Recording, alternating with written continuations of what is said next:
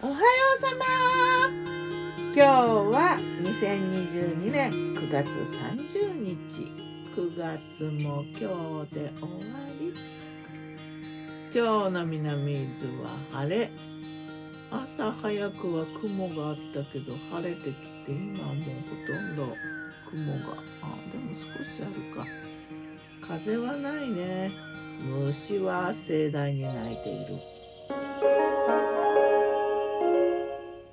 昨日の我が家のメニュー。昨日我がメ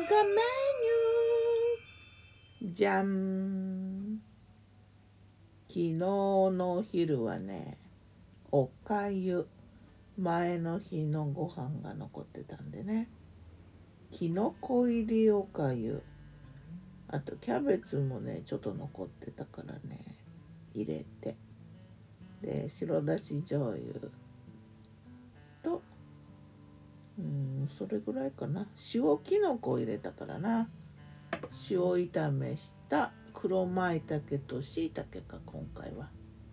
の塩きのこを入れてね。おかずはね天ぷらの卵とじ。前の日の残った天ぷらをみりんとだし醤油とかなんか砂糖とか入れて。で小松菜茹でたのが置いてあったからそれも入れて卵をポンって落として。それから生姜の甘酢漬け。まあリンゴ酢と氷砂糖と塩で作った生姜の甘酢漬け。そんなランチやな。夜はね鶏南蛮的なものを作って。うーんとね冷凍食品のフライドチキンがあったのね。だからそれをね甘酢な感じの味付けで野菜を煮たところにフライドチキンも入れて一緒に煮た。もうフライドチキンの冷食は火が通った状態で揚げてあって冷凍になってたからね。でそれを解凍して切って入れて煮て。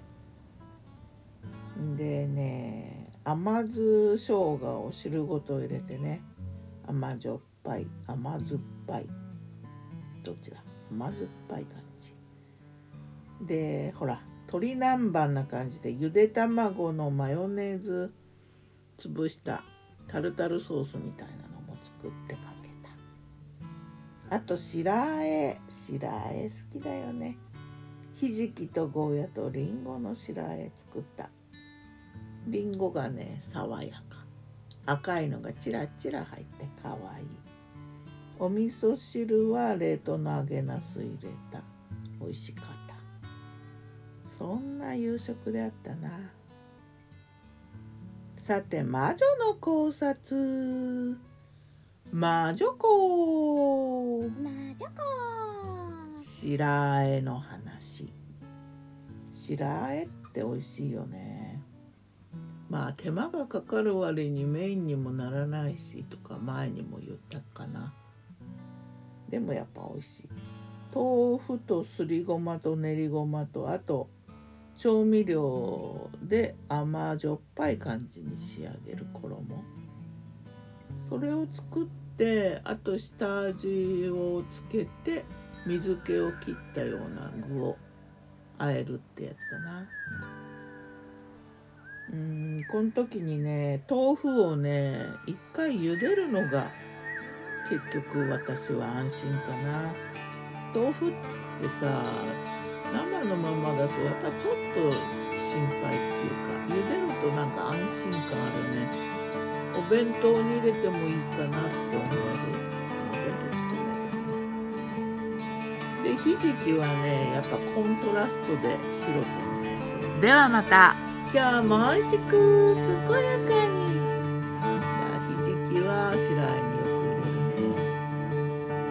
そしてグリーンも入れちゃうギターは藤井声はよったんでした。また